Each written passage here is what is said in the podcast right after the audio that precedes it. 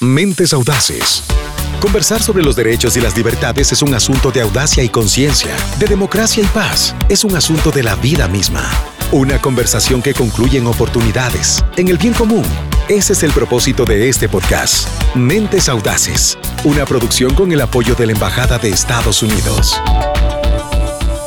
Hola amigas y amigos, espero que estén bien. Les saluda Liz Esteves. Bienvenidos al podcast de Mentes Audaces, un espacio en el que les contamos cómo el trabajo conjunto de gobiernos, sociedad civil y familias pueden crear cambios positivos en la comunidad.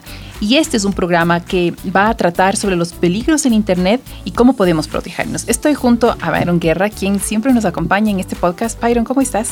Hola Liz, ¿qué tal? Qué gusto estar acá con ustedes. Bueno, Byron, usualmente tú nos acompañas en el podcast para contarnos lo que hacen organismos locales, internacionales, organizaciones de la sociedad civil, etcétera, en problemáticas sociales. Si hablamos de los peligros del Internet, cuéntanos qué está pasando en este tema.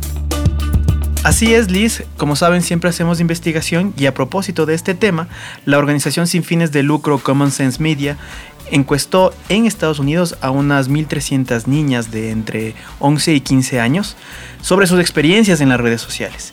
Y casi el 60% de las chicas que usan Instagram y Snapchat dijeron que un extraño las contactó y las incomodó. Wow. Exactamente. Y lo mismo ocurrió con el 46% de las que usan TikTok. Es más, según el estudio Libres para estar en línea, una encuesta realizada en 31 países, entre esos Ecuador, encontraron que el 60% de las niñas y jóvenes ecuatorianas que participaron en la investigación han enfrentado algún tipo de acoso y violencia en línea. Gracias, Byron. Estas cifras son preocupantes. Eh, luego vamos a volver contigo porque vamos a conversar con más eh, colaboradores en este tema. El día de hoy queremos contarles sobre un programa del gobierno estadounidense llamado Guardianes del Internet para proteger a los niños y niñas en este sentido. Y estoy con un experto para hablar del tema. Así que eh, recibo con mucho gusto a Roberto Valle, delegado del Departamento de Seguridad de los Estados Unidos, particularmente de una oficina que se dedica a la investigación criminal. Roberto, gracias por estar aquí. Liz, gracias por el tiempo y por tenerme aquí en este podcast. La primera pregunta que tengo para ti es, ¿qué hace la Oficina de Investigaciones del Departamento de Seguridad Nacional del Gobierno estadounidense? Bueno, Liz, somos responsables de investigar actividades que surgen del movimiento ilícito de personas dentro y fuera de Estados Unidos. Investigamos crímenes transnacionales tales como el tráfico y la trata de personas, tráfico de drogas, eh, el tráfico de armas y otro tipo de contrabando. Y el tema que nos trae hoy, que son eh, delitos de explotación de menores.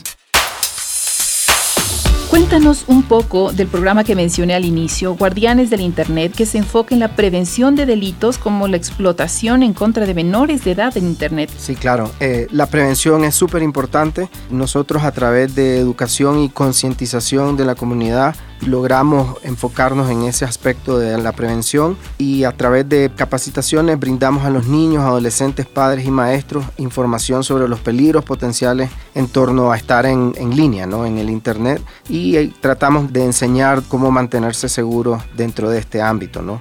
HSI se ha asociado con el Centro Nacional para Niños Desaparecidos y Explotados y algunos otros grupos como el Grupo de Trabajo de Delitos contra Niños en Internet para desarrollar este programa o este proyecto que mencionaste que es iGuardian o Guardianes del Internet. El programa de Guardianes del Internet se enfoca en mantener a los niños y adolescentes a salvo de estos depredadores en línea. El proyecto es un esfuerzo de divulgación y de cómo mantenerse seguro, ¿no? Este programa está aquí para ayudar a los niños y para enseñarles a cómo navegar manteniéndose seguros. Y lo logramos a través de ciertos acuerdos que tenemos con el gobierno ecuatoriano, acuerdos de intercambio de información, capacitaciones para los niños, adolescentes, padres, tutores, en fin, ¿no? Todos los entes tanto gubernamentales como no gubernamentales que tocan el Internet cuando se refiere al uso del Internet por los niños, ¿no? En este sentido, el gobierno estadounidense trabaja en conjunto con el gobierno ecuatoriano, con miembros de la sociedad civil, con colegios de las comunidades, padres de familia, para crear conciencia sobre la protección de la niñez en Internet. Cuéntanos, por favor, un poco de esto. Claro, es a raíz de que las comunidades saben cómo protegerse que podemos prevenir este tipo de delito, ¿no? La segunda parte de eso es que colaboramos con la policía para hacer investigaciones de este tipo de crímenes que se dan acá en el Ecuador. Y a raíz de eso nosotros podemos iniciar una investigación tanto con la Policía Nacional como con la Fiscalía del Estado de Ecuador eh, lo cual nos permite a nosotros intercambiar información para detener a esta persona y traerlos hacia un proceso judicial en el Ecuador. Y estos programas nos permiten a nosotros tener eh, una asociación con organizaciones no gubernamentales que pueden dar asistencia a las víctimas que han sido identificadas por estos crímenes. Roberto, y a propósito de lo que estamos hablando, eh, quisiera que conversemos por el otro lado con el gobierno ecuatoriano para saber cómo trabajamos en conjunto. Y para eso nos vamos a conectar con Byron. Byron, por favor, adelante. Gracias Liz, así es, eh, vamos a hablar hoy con Estefanía Salvador, quien es coordinadora jurídica de la Dirección Provincial del Consejo de la Judicatura de Pichincha, porque estamos trabajando en hacer capacitaciones de protección a la niñez de los peligros del Internet. Estefanía, quiero hablar contigo y preguntarte por qué es importante crear estos espacios de charlas de prevención. Creo que el uso de la tecnología nos brinda muchísimas oportunidades, pero así como nos abre puertas al conocimiento, también nos abre puertas a riesgos, no solo a oportunidades.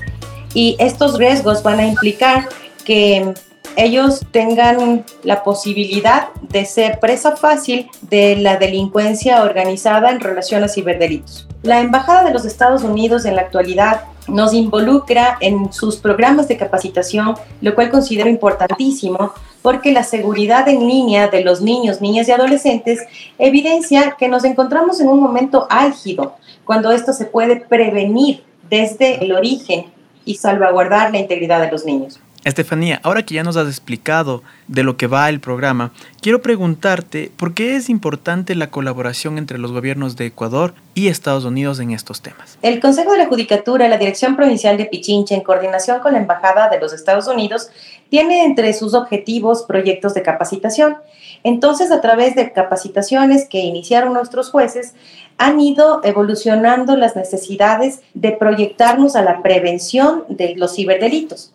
La seguridad en línea para niños, niñas y adolescentes evidencia que debemos enfrentar esta problemática a nivel mundial.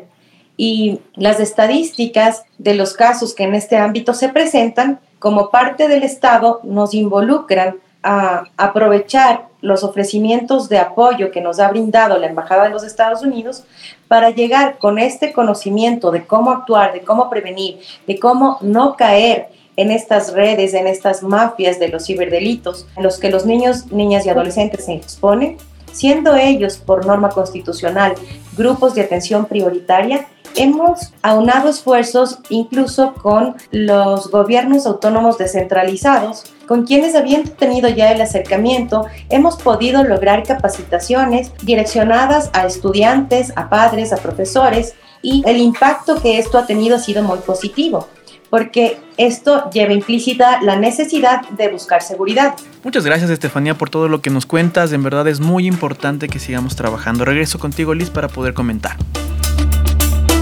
Mentes audaces para vivir los derechos y la paz. Gracias, eh, Byron, y gracias también a Estefanía. Roberto, ¿nos puedes dar ejemplos de qué es lo que ha logrado la Oficina de Investigaciones para prevenir la explotación infantil en Ecuador? Eh, bueno, el resultado más grande es tener a los miembros de las comunidades que reporten este tipo de delito. ¿no? Eh, esos reportes nos permiten a nosotros, juntamente con Fiscalía General del Estado y con las unidades especializadas de Policía Nacional, hemos podido procesar a más de 90 personas por delitos de material de abuso sexual infantil y trata de personas con fines de explotación sexual. ¿no? Eh, hace un año aproximadamente eh, la Policía Nacional del Ecuador, con Fiscalía y ayuda por parte de nosotros en HCI, desmanteló una red de pedófilos que operaban en la provincia de Manamí como parte de una red transnacional de pedófilos, ¿no?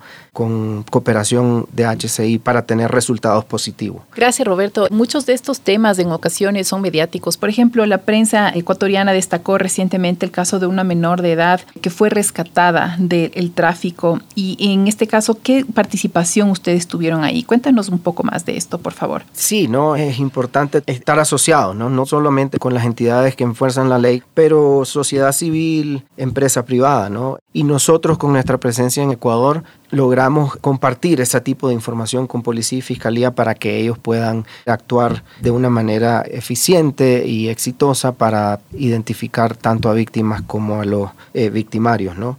Eh, mencionaste el caso de la bebé que estaba siendo ofertada por su madre.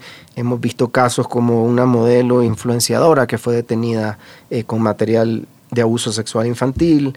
Nosotros constantemente participamos como HCI dentro de la región en operativos transnacionales y a través de ellos eh, y de las policías de cada país logramos hacer estos operativos que desmantelan eh, organizaciones verdaderamente eh, transnacionales. Roberto, tú hablaste hace un momento atrás de cómo el enfoque ha cambiado, porque además de ustedes hacer la investigación y de la prevención, también se enfocan en las víctimas.